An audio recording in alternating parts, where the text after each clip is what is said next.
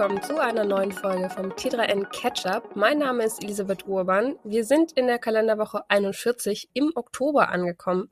Und ich bin nicht alleine, weil wir, das beinhaltet auch meine lieben Kollegen. Kasper von Alverden, hallo. Schön, hallo, dass wir, dass wir endlich wieder zusammen sind, die eine Woche. Ähm, also wir haben es ja aus Feiertagsgründen gemacht, eine Episode auffallen zu lassen, aber ich muss gestehen, auch mir hat es ein bisschen gefehlt, uns zusammenzusetzen. Ja, ich muss sagen, ich fand den Feiertag äh, fantastisch, dass es ihn gab ja. und auch richtig und wichtig inhaltlich. Aber äh, Podcasten ist in Ordnung, wenn man jetzt wieder macht so. Und genau. es hat sich viel angesammelt. Wir haben auch ein großes Deep Dive Thema dabei, ähm, beziehungsweise wir haben ein es ist ein Thema, was riesig ist, äh, worüber wir über dringend mal wieder reden müssen. Äh, aber da, dazu kommen wir gleich. Ich würde sagen, wir fangen erstmal mit, mit dem üblichen Fail der Woche. Der Fail der Woche. Der Fail der Woche passt diese Woche so ein bisschen zum Herbst, würde ich mal sagen, denn es geht im weitesten Sinne um Film und Fernsehen. Und zwar gucken wir in Richtung Disney, Disney Plus. Und ähm, es geht um ein Poster zu einer TV-Serie. Und zwar äh, die Disney-Serie Loki. Weiß nicht, genau. äh, kennst du, du kennst Loki wahrscheinlich auch, ne? Ja, genau. Es ist ein Marvel-Charakter, ähm, also ein Superhelden-Charakter und ich habe die erste Staffel auch schon gesehen und es geht auch gar nicht direkt um die Serie selber, die ist kein Fail, sondern die ist für Disney Plus sogar relativ erfolgreich, sondern du hast es ja gerade schon gesagt, es geht um dieses Poster aus der Serie und zwar haben die jetzt rund um die Marketingkampagne, um die gerade startende zweite Staffel, ähm, verschiedene Promomaterialien natürlich veröffentlicht und eines davon mh, hm, ist ein Poster, auf dem der Hauptcharakter zu sehen ist. Und jetzt machen wir so ein bisschen Bildbeschreibung wie in der Schule. Äh, in der upper left corner. Genau, es ist in der Upper Left Corner ist äh, im Hintergrund ist ein Ziffernblatt von einer Uhr zu sehen mit römischen Ziffern. Im Vordergrund, wie gesagt, der Hauptcharakter. Und dann ist das, wirkt das wie so ein, ja, so leicht psychedelisches Gemälde, weil um seinen Kopf so ein Weg führt. Und auf diesem Weg sind verschiedene Charaktere aus diesem Film unterwegs als Miniaturfigur quasi. Genau, man muss, hm? Nee, ja. Man muss dazu sagen, äh, das passt so ein bisschen zur Serie, ähm, einfach weil es da auch um alternative Realitäten geht und es ist alles so ein bisschen surreal eben. Und an sich, das Motiv ist gar nicht so äh, das Ziel der Diskussion, die jetzt losgetreten wurde, sondern die Machart. Genau, denn ähm, das Poster hat ähm, im Internet, in sozialen Netzwerken zu einer Diskussion geführt. Also nicht unbedingt ein Shitstorm, sondern tatsächlich eine Diskussion. Denn es mutet direkt schon relativ so an. Also wenn man sich dieses Bild anguckt, hat es so ein bisschen mh, die Atmosphäre von diesen KI-generierten Bildern. Also es gibt so, ein, inzwischen ist das fast schon so eine Art KI-Stil. Also wenn du Bilder von einer generativen KI erstellen lässt, haben die immer so ein so ein gewisses Flair, also so ein gewisses Aussehen. Ähm, ich bin mir relativ sicher, dass das kein komplett KI-generiertes Bild ist. Es gibt allerdings Hinweise, dass zumindest ein Teil dieses Bildes KI generiert ist, denn wenn man mal sich auf den Hintergrund konzentriert und sich diese Uhr anguckt, die wie so eine Schnecke quasi äh, immer weiter nach hinten wandert, dann sieht man das ganz typisch für generative KIs, diese römischen Ziffern zum Beispiel, die haben keine Reihenfolge, die Sinn ergibt. Und die sind auch teilweise abgeschnitten und es gibt so Bildartefakte, die ganz typisch sind für eine KI, wenn sie Dinge generiert, weil eine Bild-KI nicht unbedingt zum Beispiel weiß, was eine Uhr ist und nicht weiß, wieso die Ziffern in der Reihenfolge sind und deswegen irgendwas erstellt. Und das ist jetzt auch noch gar nicht so unbedingt das Problem. Das Problem ist, dass viele Künstlerinnen und Künstler jetzt sagen, für so eine große Disney Plus Produktion mit einem großen Marketingbudget, einer großen Marketingkampagne wird jetzt auf KI zurückgegriffen und das, obwohl Disney an einer anderen Stelle mal gesagt hat, dass KIs zwar eingesetzt werden, aber nicht zum Beispiel die Arbeit von Künstlerinnen und Künstlern reduzieren sollen.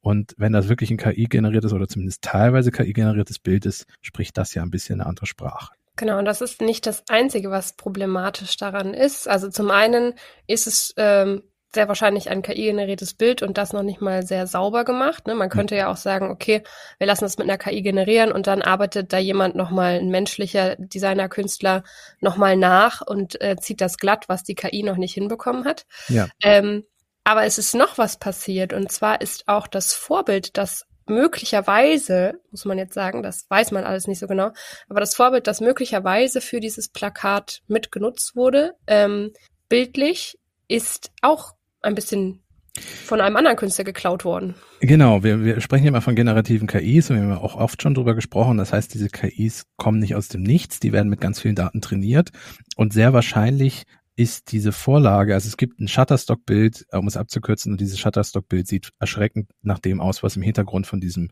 Loki-Bild zu sehen ist natürlich ein bisschen variiert und angepasst und in einem anderen Kunststil, aber es ist eindeutig ähm, das gleiche Motiv. Und jetzt ist natürlich eine der Vermutungen, man könnte es nicht belegen, weil die KI gibt ja auch zum Beispiel, erstens, Disney hat sich dazu noch nicht geäußert, zweitens gibt eine KI ja auch die Quellen nicht preis, ähm, aber sehr vermutlich ist das Bild die Grundlage oder mit im Training gewesen für diese generative KI, die da eingesetzt wurde.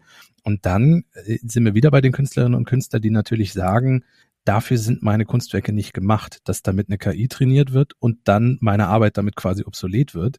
Und dieses Shutterstock-Bild ist auch eigentlich von dem Künstler dafür hochgeladen worden, eben genau das auch nicht zu tun. Also nicht für eine generative KI zum Einsatz. Genau, und ähm, bei Shutterstock geht es ja auch darum, dass Fotografinnen und Fotografen Geld mit ihren Bildern verdienen. Ja. Ähm, und sie müssen diese Bilder aber ein Stück weit offensichtlich auf der Plattform hochladen. Also du kannst jetzt da nicht eine komplette Paywall vorziehen, weil dann weiß ja niemand, was er da kaufen würde, ja. sondern du musst, du kannst dir eben, wenn du auf Shutterstock bist, ähm, wir nutzen das auch öfter, ähm, dann kannst du dir die Bilder angucken mit Wasserzeichen und so weiter. Und wenn du sie dann käuflich erworben hast, dann kannst du sie äh, runterladen und für deinen Gebrauch nutzen unter bestimmten Lizenzbedingungen. Ja. So. Und dementsprechend müssen diese Bilder ein Stück weit zugänglich sein. Und wenn tatsächlich dieses Bild jetzt als Vorbild gedient hat und die Person, die das hochgeladen hat bei Shutterstock, nichts dafür bekommen hat, dann hatte die auch nicht so wirklich die Möglichkeit, sich dagegen zu wehren oder das zu schützen so richtig. Und ähm, das ist halt eine, eine sehr, sehr ähm, diffizile Sache, die da gerade diskutiert wird und die jetzt bei Disney eben für viel Diskussion gesorgt hat. Genau. Also wie gesagt, der Fail ist nicht unbedingt das Poster selber oder die Serie, sondern ähm, das, was das gerade auslöst und was das als Diskussionsschrift gerade nochmal wieder hergibt, weil es eben zeigt, dass die Sorge von den Künstlerinnen und Künstlern eben doch teilweise durch KI ersetzt zu werden, halt doch zutreffen. Und zu deinem, äh, weil du eben noch Wasserzeichen gesagt hast, das ist ganz spannend. Am Anfang haben viele Bild-KIs tatsächlich auch noch Wasserzeichen in die Bilder reingebaut, weil sie mit den Trainingsdaten halt ganz oft mit Bildern mit Wasserzeichen gefüttert wurden und dann dachten, das gehört in so ein Bild rein. Also das ist auch quasi der Beleg, ja, auch solche Shutterstock-Bilder sind in den KIs ähm, ähm zum Training verwendet worden. Das ist dann relativ schnell wieder rausgeschrieben worden aus den KIs, beziehungsweise ihm beigebracht worden von den Herstellern, dass das eben nicht passieren soll. Aber es zeigt natürlich schon, dass das alles nicht, wahrscheinlich nicht ganz unbegründet. Genau, ihr seht schon, äh, wir hatten dieses Thema äh, Urheberrecht und KI und ähm, KI-Inhalte kennzeichnen und sowas. Das wird uns jetzt immer wieder in den Folgen begegnen und ist uns ja auch schon begegnet.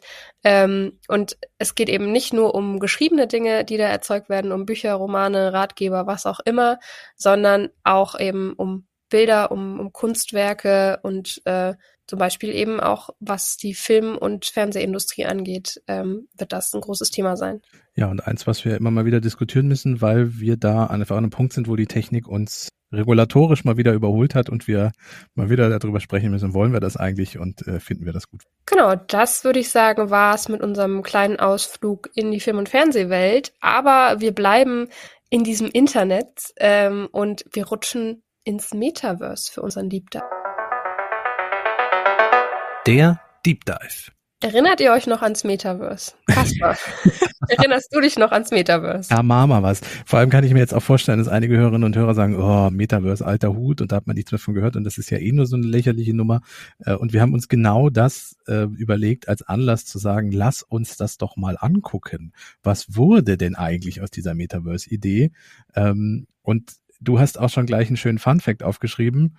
Wir haben uns vor einem Jahr schon mal mit dem Thema ein bisschen beschäftigt. Richtig. Und äh, da haben wir in der Folge Schneeflocken im Oktober, die könnt ihr gerne nochmal nachhören, ähm, darüber gesprochen, dass das Interesse am Metaverse sehr zurückgegangen ist. Ja. Und jetzt ist eben so ein bisschen die Frage unsererseits, ist das immer noch so? Und was ist eigentlich mit dem ganzen Geld passiert, das Mark Zuckerberg da mal ausgegeben hat?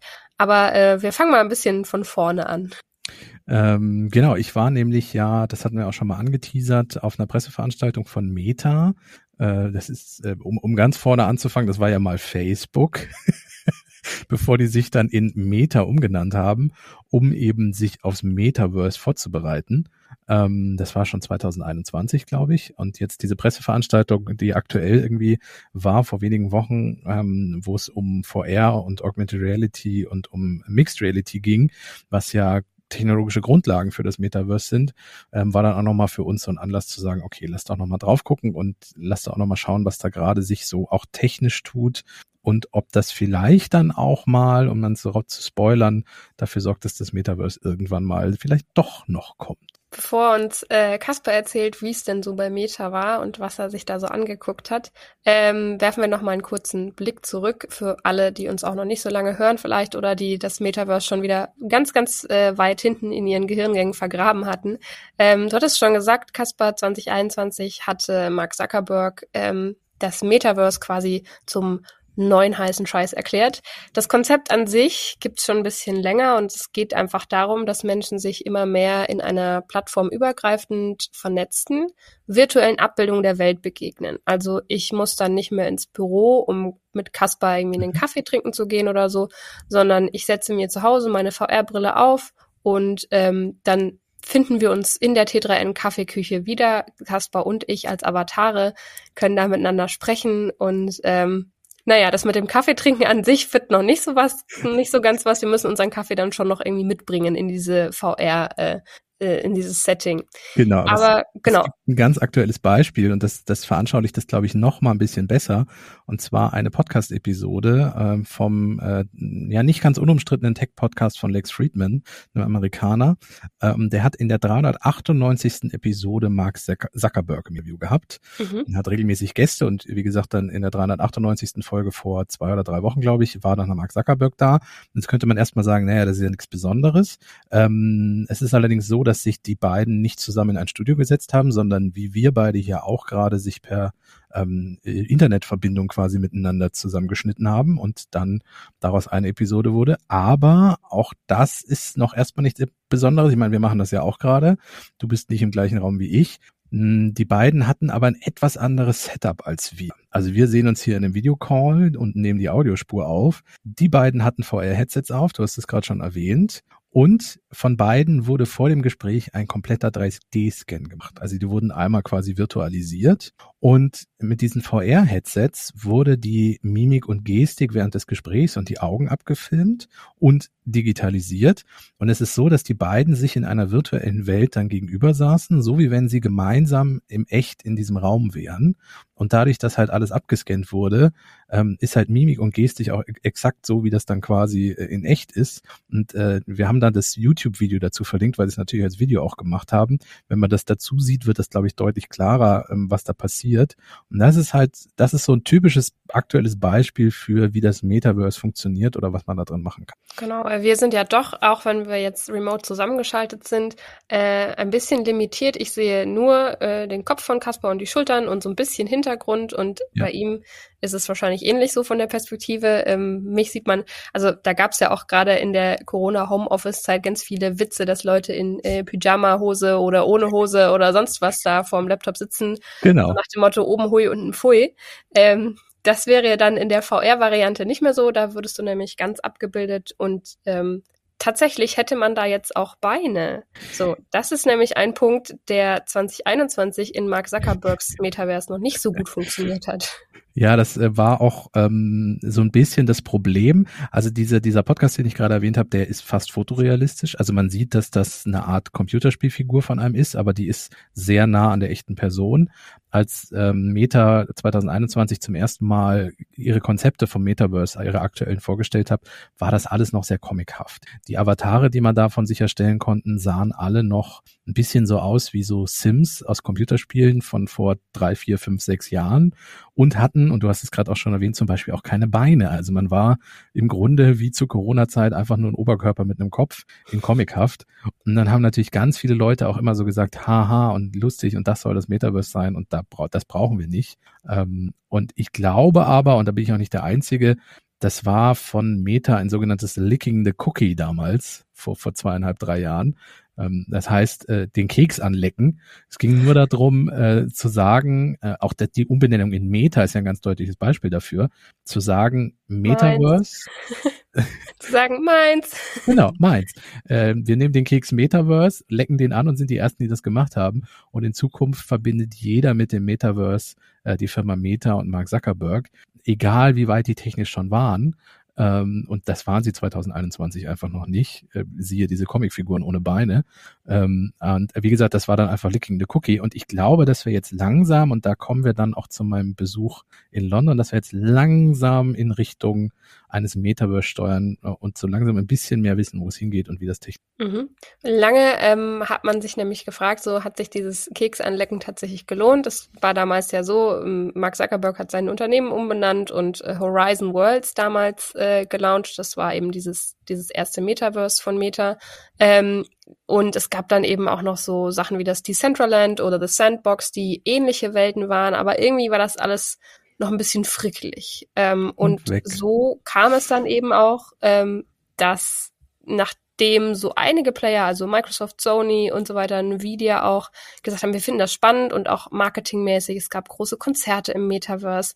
Aber irgendwann hatte man sich auch satt gesehen und dachte so, nee, äh, das ist es noch nicht so ganz. Und ähm, Meta hat zum Beispiel im ersten Halbjahr 2022 mit seinem äh, Reality Labs, also der Unternehmenssparte, die das Ganze produziert, das Metaverse, einen operativen Verlust von rund 5,77 Milliarden Dollar gemacht. Da fragt man sich dann natürlich, hat es sich gelohnt, den Keks anzulecken?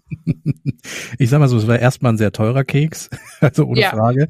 Ähm, und wir sind auch, das kann ich auch jetzt schon mal spoilern, nach dieser Presseveranstaltung, wir sind jetzt nicht, ähm, auch das, was Meta jetzt dann vor zwei Wochen, glaube ich, bei einer Keynote auch nochmal präsentiert hat, alles, wir sind noch nicht so weit, dass das Metaverse massentauglich ist. Also es ist jetzt nicht so, dass wir morgen alle im Metaverse nur noch unsere Meetings abhalten und uns da treffen und Spiele spielen.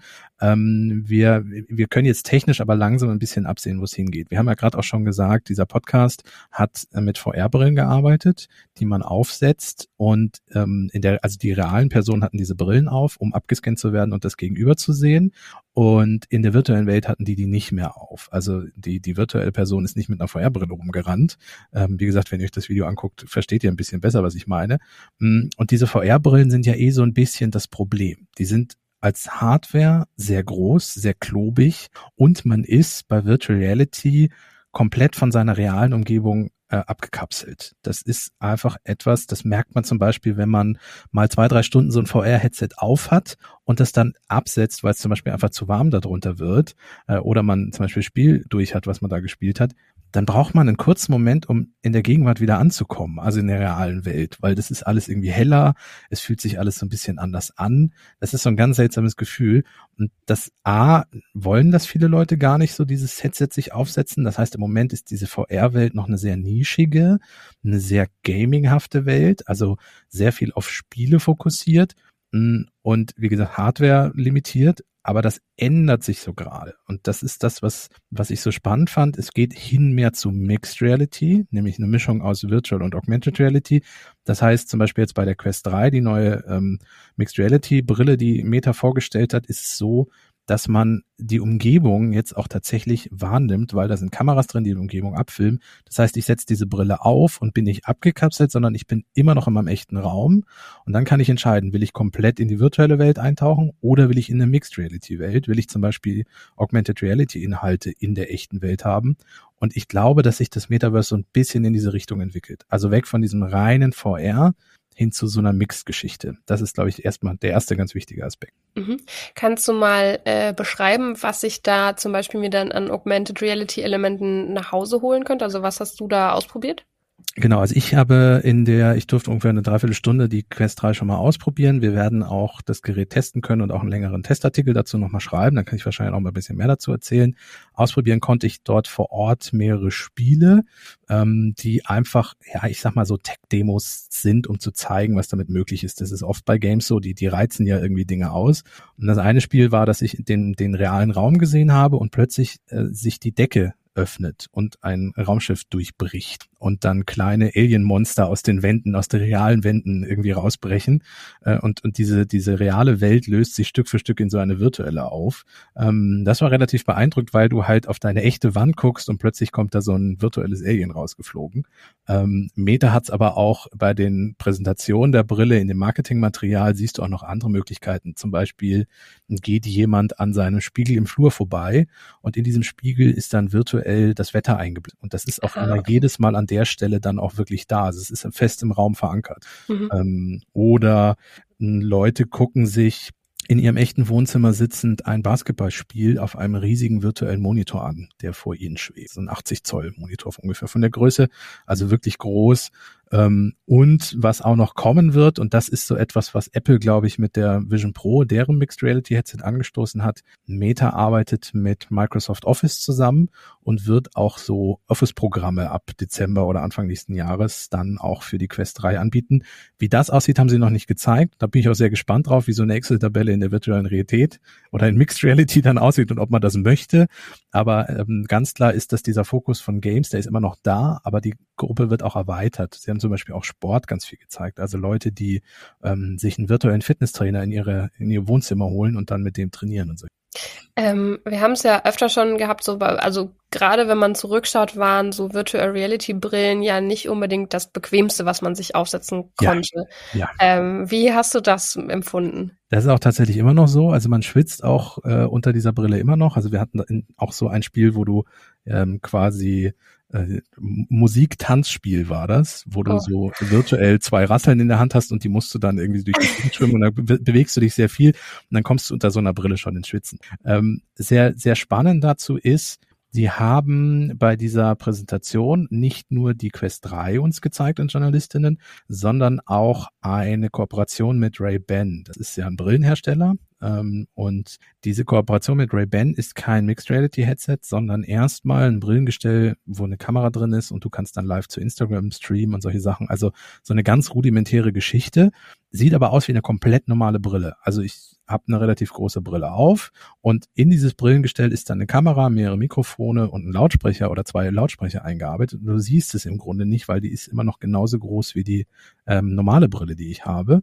Und das ist der ganz spannende Punkt. Und das hat auch Meta gesagt. Und ich konnte auch mit Entwicklerinnen sprechen von dieser Brille. Das ist das, wo sie mal hinwollen mit den anderen Headsets. Also wirklich Tragekomfort äh, erhöhen, reduzieren die Größe, das Gewicht und auch weg von diesem Headset, was du dir aufsetzt, sondern hin zu einer echten Brille. Und ich glaube, das ist auch ein ganz entscheidender Punkt. Bevor das nicht passiert, reden wir auch nicht über den Massenmarkt, weil ich jeden verstehen kann, der sagt, so ein Headset, warum sollte ich mir das aufsetzen? Es sieht A, doof aus, man sieht einfach doof mit, es wurden Fotos von mir gemacht, man sieht doof mit den Dingern aus. ähm, und B, das ist groß, schwer, teuer, das möchte ich nicht. Ähm, wenn das mal in so eine Brille wandert alles, dann können wir langsam drüber reden, das ist mal Massen. Ja, das wollte ich eh noch gerade fragen. Ähm, hast du noch im Kopf, was das Ding, also was die beiden kosten sollen jetzt? Ja, also die MetaQuest 3 kostet, glaube ich, 550 Euro ungefähr. Ähm, die kleinere Variante, es gibt mit zwei verschiedenen Speichergrößen. Man muss nämlich auch dazu sagen, das ist ein autarkes Headset, also man kann das in Verbindung zum Beispiel mit einem Computer nutzen, muss man aber nicht. Man kann die sich auch einfach so aufsetzen. Das heißt, auch das Thema Kabel ist jetzt mal vorbei. Wer so an die frühen VR-Headsets denkt, wie viel Kabel man da irgendwie an irgendwelche Konsolen anschließen musste mit irgendwelchen Adaptern, um das Ding dann mhm. mal Strom, Video, hast du nicht gesehen. Ähm, das ist vorbei. Man setzt sich das auf und kann es dann zwei Stunden nutzen. Wenn man länger möchte, kann man Akkupack noch anschließen, dann kommt wieder ein Kabel dazu oder man verbindet es halt mit einem PC. Aber wie gesagt, man muss nicht. Es ist alles in dem Gerät drin und dann ist da auch ein Speicherplatz drin für Spiele und Anwendungen und so. Das gibt's einmal in einer kleineren und einer größeren Variante. Die große kostet dann natürlich ein bisschen mehr. Und die Ray-Ban, ah, da muss ich lügen, das weiß ich gerade nicht aus dem Kopf, aber das, äh, die heißen Ray-Ban Meta Glasses, wer das googelt. Das ist ein sehr äh, eingängiger, kurzer Name. Ja. Ähm, aber du hast immer noch, wenn du jetzt zum Beispiel dich ins Metaverse begeben wollen würdest mit dieser Brille, hast du immer noch zwei so Sticks auch in der Hand, ne? Wenn du Kannst jetzt irgendwas genau. also, ähm, tun möchtest. Das ist ein sehr spannender Punkt, weil man da so ein bisschen auch, also dass die Idee mit vom Metaverse ist, und das ist auch, da kommen wir in den Bereich Spatial Computing, da habe ich einen Artikel in der T3N drüber geschrieben, dass die Idee von Spatial Computing ist, dass der Computer sich so ein bisschen auflöst und in den Hintergrund tritt und auch die Bedienung komplett vereinfacht wird. Also im Moment wissen wir alle, Computermaus, Tastatur sind so die klassischen Eingabegeräte und in Zukunft wird es so sein, dass man zum Beispiel ganz viel mit den Händen einfach machen kann, so Gestensteuerung und solche Dinge. Apple hat das mit der Vision Pro vorgemacht. Wenn man da was auswählen möchte, reicht es einfach, die Finger zusammenzutippen, Tauben und Zeigefinger. Mhm. Und dann wird das Element, was man anwählen möchte, einfach ausgewählt, weil die Brille sieht, was man mit den Händen macht. Und die Quest 3 hat das auch rudimentär auch. Also man kann im Menü zum Beispiel Dinge einfach auswählen ohne Controller. Es sind aber noch Controller dabei. Es wird aber, das munkelt man, das ist jetzt Gerüchteküche, Tech-Gerüchteküche, es wird wohl so sein, dass nächstes Jahr Meta nochmal ein Headset vorstellt. Und das wird dann auch komplett ohne Controller auf den Markt kommen und wird dann komplett einfach per Gestensteuerung bedienbar sein. Und so wie das auch Apple löst, wenn man jetzt sagt, Gestensteuerung, hm, man muss nicht immer alles irgendwie virtuell antippen oder mit dem Finger hinzeigen, wo man hin möchte, sondern es reicht tatsächlich Objekte anzugucken, weil auch die Brille einfach die Augen trackt. Man die Brille weiß ganz genau, auf welches virtuelle Objekt ich gucke und was ich gerade auswähle. Mhm. Da bin ich mal gespannt, weil ich glaube schon, dass das äh, eine eine Hemmschwelle nehmen würde nochmal, wenn du jetzt, ähm, je weniger Equipment du quasi brauchst, je weniger angebunden du bist an diese Sachen, zum Beispiel eben auch mit einem Kabel oder sowas, ähm, umso niedrigschwelliger, glaube ich, wird das irgendwann, dass man das dann sich doch mal aufsetzt nach Feierabend und dann, keine Ahnung, sich einen Alpenblick hin projizieren lässt auf seine ganze Schlafzimmerwand oder so. Ähm, ja, ich bin mal gespannt, ähm, wie es da weitergeht. Also, so wie du dich jetzt anhörst, ähm, bist du so ein bisschen so, naja, ähm, Meta, das könnte schon noch was werden mit dem Metaverse. Ja, Meta. also äh, wir haben ja schon gesagt, Meta hat das, glaube ich, alles mittel- bis langfristig geplant. Also dieses 2021 war, wir stellen das Ding mal vor und bringen uns damit in Verbindung. Äh, ich würde auch nicht sagen, dass wir jetzt in ein, zwei Jahren alle im Metaverse irgendwie miteinander kommunizieren. Auch dieser Podcast wird wahrscheinlich in zwei Jahren noch wenn wir nicht in einem Raum zusammensitzen, über so eine Videokonferenzlösung aufgenommen werden. Das, das wird alles noch ein bisschen dauern. Aber wir sind jetzt an einem Punkt nach zwei, drei Jahren, wo wir langsam von der Technik so weit sind, dass wir wissen, in welche Richtung es geht. Und die Konzepte, das ist ja auch eine, ein Punkt, warum die Firmen das inzwischen schon machen oder Geräte in der Richtung veröffentlichen, weil sie Stück für Stück immer besser verstehen, in welche Richtung es geht und was die Leute irgendwie auch brauchen und wollen. Also klar ist, reines VR mit riesigen schweren Headsets, das will keiner. Die Absatzzahlen haben es gezeigt. Wir müssen ein bisschen in eine andere Richtung gehen. Wir müssen andere Märkte erschließen und wir müssen mit der Hardware deutlich kleiner und leichter werden. Und das ist ja schon mal, ist ja schon mal ein, ein guter erster Schritt. Und wie gesagt, ich bin optimistisch, dass wir vom Metaverse in Zukunft noch was hören werden und das eventuell wirklich ein Teil unseres Lebens wird. Ich, ob es so kommt, weiß ich nicht. Ich würde mich aber ungern diesen Leuten anschließen, die sich immer noch so ein bisschen über das Metaverse lächeln, weil technisch tut sich ich bin sehr, sehr gespannt. Aktuell ist es ja noch so, ähm, da, da muss man auch mal gucken, ne, wie, wie geduldig die Investorinnen und Investoren sind, die da bei Mark Zuckerberg drin hängen, weil aktuell ähm, sind es immer noch große Verluste, die da eingefahren werden. 21 Milliarden Dollar letztes ja. Jahr. Ähm, und tatsächlich kam auch äh, im Sommer diesen Jahres in, in, in einem Investor in einem Meeting eben die Frage auf, so warum das Ganze, wie lang das Ganze, wie wird das noch alles so. Es, also es kam, es fiel wirklich der Satz, äh, helfen Sie uns, das zu verstehen, warum ja. man da jetzt so viel Geld reinstecken soll. Und ähm, da bin ich sehr, sehr gespannt, ob Mark Zuckerberg quasi die Wette, die er damit jetzt eingeht, mit diesen, mit diesen Investitionen, die da reingetätigt werden, die gerade einfach noch nichts äh, bringen außer Verluste, ähm, ob er die gewinnt. Ja, das, das ist ein guter Punkt. Ich glaube, es ist wirklich eine Wette auf die Zukunft. Ähm, ja, wir müssen gucken, wir müssen gucken, was passiert. Ja. Ja. Ich würde sagen, äh, so lange warten wir aber nicht, sondern wir machen mal, wir machen mal weiter mit dem nächsten Teil unserer Sendung, nämlich mit dem Netzfundstück. Das Netzfundstück. Und beim Netzfundstück stellen wir uns auch wieder so ein bisschen die Frage, wie lange noch? Und diese Frage diesmal präzisiert, wie lange machen wir eigentlich diesen Podcast noch? Ja, das klingt jetzt, das klingt, oh, wir werden wir morgen aufhören. Nein, aber vielleicht, wir haben es im Feld der Woche schon ein bisschen gehabt, da geht es wieder ums Thema KI. Wie lange machen wir diesen Podcast eigentlich noch, bis wir von der KI ersetzt werden? Wir sind jetzt keine Künstlerinnen und Künstler, aber ähm, ja. Podcasterinnen. Also mal vorweg, wir haben nicht vor, diesen Podcast zu verlassen. So Nein. erstmal. Ähm, uns wird es noch geben. Wir könnten jetzt so ein dramatisches YouTube-Video machen, weißt oh du, Gott, wo du ja. so Clickbait-Titel machst oder so. letzte Ketchup-Episode oder irgendwie so. machen wir nicht. Äh, Kaspar hat nur wieder äh, auf seinen Streifzügen durchs Internet ein spannendes Tool gefunden. Ja, und zwar ähm, heißt das Ding Bespoke ähm, und ist eigentlich, ja, ist äh, Bespoke von der Firma Trellis, ist eigentlich, ich würde es ich würd's als Tech-Demo bezeichnen. Ähm, es zeigt ein bisschen, was technisch möglich ist. Die Idee dahinter ist, dass man ein ähm, KI-Tool hat, was A, ähm, ein Large Language Model ist, äh, zum Beispiel sowas wie ChatGPT und B, eine KI-Stimme, die automatisch generiert wird. Und man gibt in diesem Tool, die Idee ist einfach, dass zwei bis dreiminütige Podcasts zu jedem Thema automatisch erstellt werden, was man möchte. Man kann auf der Webseite, man kann die einfach aufrufen. Link packen wir euch in die Show Notes, wenn ihr es ausprobieren wollt. Und ähm, man ruft das auf und gibt dann ein Topic ein auf Englisch und man muss man 60 Sekunden warten und dann ist die zwei bis dreiminütige Podcast-Episode schon fertig und man kann die sich an. Ähm, kleiner Transparenzhinweis, als ich das das erste Mal entdeckt habe vor anderthalb Wochen, war es so, dass das noch funktionierte. Jetzt gerade verweigert die Seite mir einfach Podcasts zu erstellen.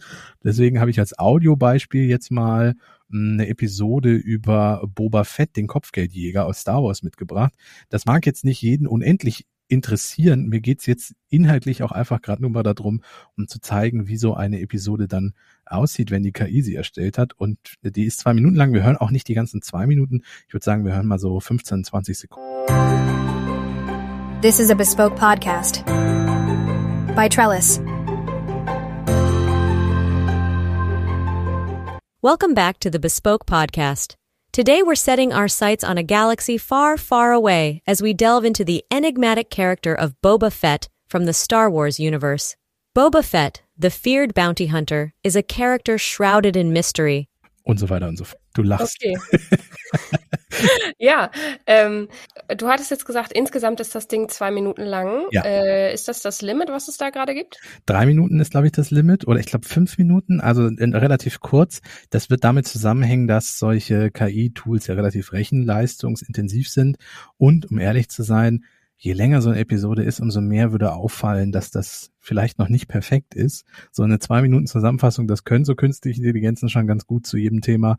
Aber ich glaube auch, dass das der Podcast-Bereich ist, der in Zukunft von solchen KI-Tools ein bisschen bedroht ist. Also so haben wir den klassischen fünf Minuten Nachrichten-Podcast, der täglich irgendwie die wichtigsten Nachrichten vorliest. Sowas wird, glaube ich, relativ schnell mal von KIs ersetzt werden. Sowas wie wir hier machen, tief in ein Thema rein und es geht auch um unsere Persönlichkeiten und wir erzählen aus unserem Leben so einen Schwang, wenn Kaspar wieder mal irgendein Tech-Gadget gekauft hat, wo die Firma dann kurz danach pleite geht und so. Ähm, das sind ja alles Anekdoten, die kann eine KI nicht erzählen und deswegen, äh, wir haben es so ein bisschen reißerisch aufgemacht, wie lange machen wir das hier noch? Ich glaube, wir werden es schon eine ganze Weile machen. Sowas kann künstliche Intelligenz einfach nicht, aber es ist schon sehr beeindruckend, wie schnell sowas wie so ein zwei, drei Minuten Audio aus dem Nichts quasi erzeugt. Ähm, weiß man denn, woher diese Infos kommen, die da rein verpackt werden? Nein, das ist äh, mit den Quellen auch immer so ein Punkt. Ähm, ah, ja. ich, ich nehme mal an, dass es wahrscheinlich OpenAI ChatGPT ist. Das ist aber eine Vermutung. Ähm, und die Stimme, ja, womit die erzeugt wird, da gibt es inzwischen auch mehrere Anbieter, die irgendwelche Stimmen erzeugen können. Ähm, auch da gibt's API-Zugänge, so dass man das dann relativ schnell in so eine Webseite einbauen kann. Das ist technisch auch gar kein Problem mehr. Aber was genau das dahinter ist, ähm, ist nicht klar. Vielleicht ist es auch, weil es ist ja auch mit Werbung für, für Trellis. Ähm, wahrscheinlich ist das dann auch einfach ein Tool, um, um zu zeigen, was geht und dann andere Dinge damit umsetzen. Bin mal gespannt, ähm, wann, da, wann wir über den, über den ersten Pilz-Podcast berichten, der euch irgendwelche unsinnvollen Tipps gibt, oh, weil ja. er mit KI generiert wurde. Ach, wir haben die Pilze wieder drin. Sehr schön. Sonst wäre es ja. keine Ketchup-Episode gewesen. ja, ähm, ich dachte mir, ich bringe das mal wieder rein. Äh, damit wir uns da jetzt aber nicht festhängen an diesen Podcasts und äh, was da so alles schiefgehen könnte oder was auch das Potenzial ist. Du hast ja gesagt, so ein paar Sachen könnten dadurch durchaus ersetzt werden. Ja. Ähm, Würde ich sagen, wir gehen nochmal die gute Nachricht in den Weltraum. Die gute Nachricht. Und zwar gab es nicht im Weltraum, aber in den USA ähm, ein Urteil beziehungsweise eine, eine Strafe, die ein Präzedenzfall ist, also die erste ihrer Art und damit ein Zeichen setzt für weiteres Vorgehen. Es geht um Weltraumschrott. Im All fliegt ja äh, relativ viel menschengemachter Müll rum, seit wir äh, ins All fliegen und Satelliten ins All schießen, sammelt sich da so einiges an, Raketenteile, ausgemusterte Satelliten und so weiter.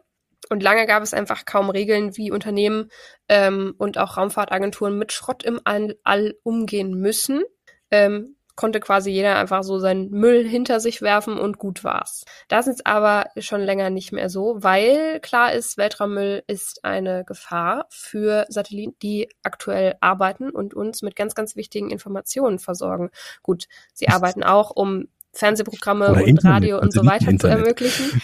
Aber äh, Eben, genau. Also es sind, es, wir brauchen einfach Satelliten, um äh, unsere Welt, damit unsere Welt so funktioniert, wie sie jetzt funktioniert. Ähm, und wenn da Schrott im Weltall rumfliegt, dann kann es schon mal sein, dass entweder die Arbeit blockiert wird, behindert wird oder dass es sogar zu Kollisionen kommt. Und dabei können Satelliten, die eben eigentlich funktionieren sollten, kaputt gehen. Deswegen denkt man sich mittlerweile in sämtlichen Raumfahrtbehörden und äh, auch in anderen Behörden, gut, wir müssen irgendwas gegen Weltraumschrott tun. Und die jetzige Strafe ist die erste, die einen Verstoß gegen die Entsorgungsbestimmungen quasi im und All. Das ist auch quasi die gute Nachricht, damit dieser ja doch fast wilde, wilde Westen da oben im All, der ja herrscht, weil es keine Regularien und Regeln gibt, mal so ein bisschen endlich äh, eingedämpft wird und äh, eingefangen wird im wahrsten Sinne des Wortes. Ähm, und da sich mal jemand mit äh, Regularien dann auch darum kümmert, dass ähm, sowas wie dieser Elektroschrott, weil nehmen wir nur das Thema Internet, was ich ja gerade schon gesagt habe, über Satelliten, da sind wir dann wieder bei Elon Musk und zum Beispiel Starlink, die schießen tausende von Mini-Satelliten in ins Weltall und kümmern sich oft einfach um das Thema Entsorgung dann nicht mehr. Ähm, schalten die einfach irgendwann aus, wenn die Batterie alle ist und dann äh, ja verschmutzen sie eigentlich das Weltall. Im Grunde ist ein riesiger Schrottplatz um unseren Planeten inzwischen rum. Genau. Und mittlerweile gibt es ähm, gerade für die äh, Raumfahrtagenturen, aber eben auch für Unternehmen gibt es Regeln, so wo äh, wo ent entsorge ich meinen Müll quasi. Das kann zum Beispiel die Erdatmosphäre sein, wo einfach ganz viel verglüht, wenn man äh, einen kontrollierten Eintritt quasi plant und sagt, okay, dieser Satellit funktioniert nicht mehr, wir werfen ihn in die Erd äh, äh, Atmosphäre und dann verglüht er.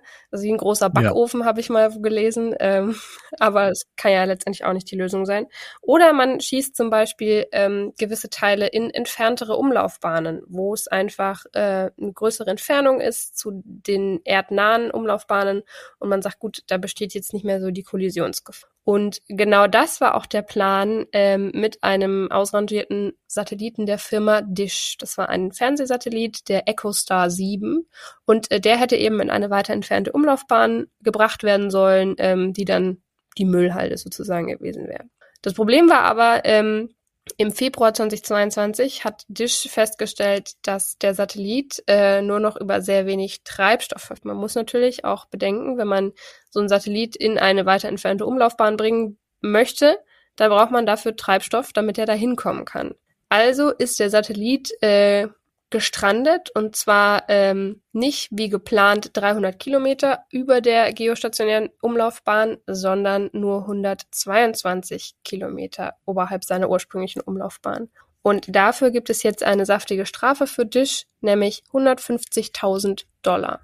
Und ähm, das soll einfach ein Zeichen setzen dafür, dass man sich als Betreiber von solchen äh, Satelliten oder als ne, als auch Weltraum, Weltraumfahrtorganisationen SpaceX und Co., ähm, dass man sich da mal überlegen muss, schon vorher vielleicht, äh, wo man diese Dinge letztendlich entsorgt und dann auch entsprechend planen muss, damit nicht auf dem Weg zum äh, Müllplatz quasi der Sprit ausgeht und man sagt, na gut, dann stelle ich meine Couch jetzt einfach hier an die Straßenecke. Das funktioniert genau. und, halt und jetzt auch im Weltall nicht mehr. Sprit noch, wie viel nehme ich mit und solche Dinge. Genau.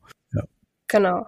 Der ähm, Leiter der zuständigen Behörde sagt eben, mit der zunehmenden Verbreitung des Satellitenbetriebs und der Beschleunigung der Weltraumwirtschaft müssen wir sicher sein, dass die Betreiber ihre Verpflichtungen einhalten.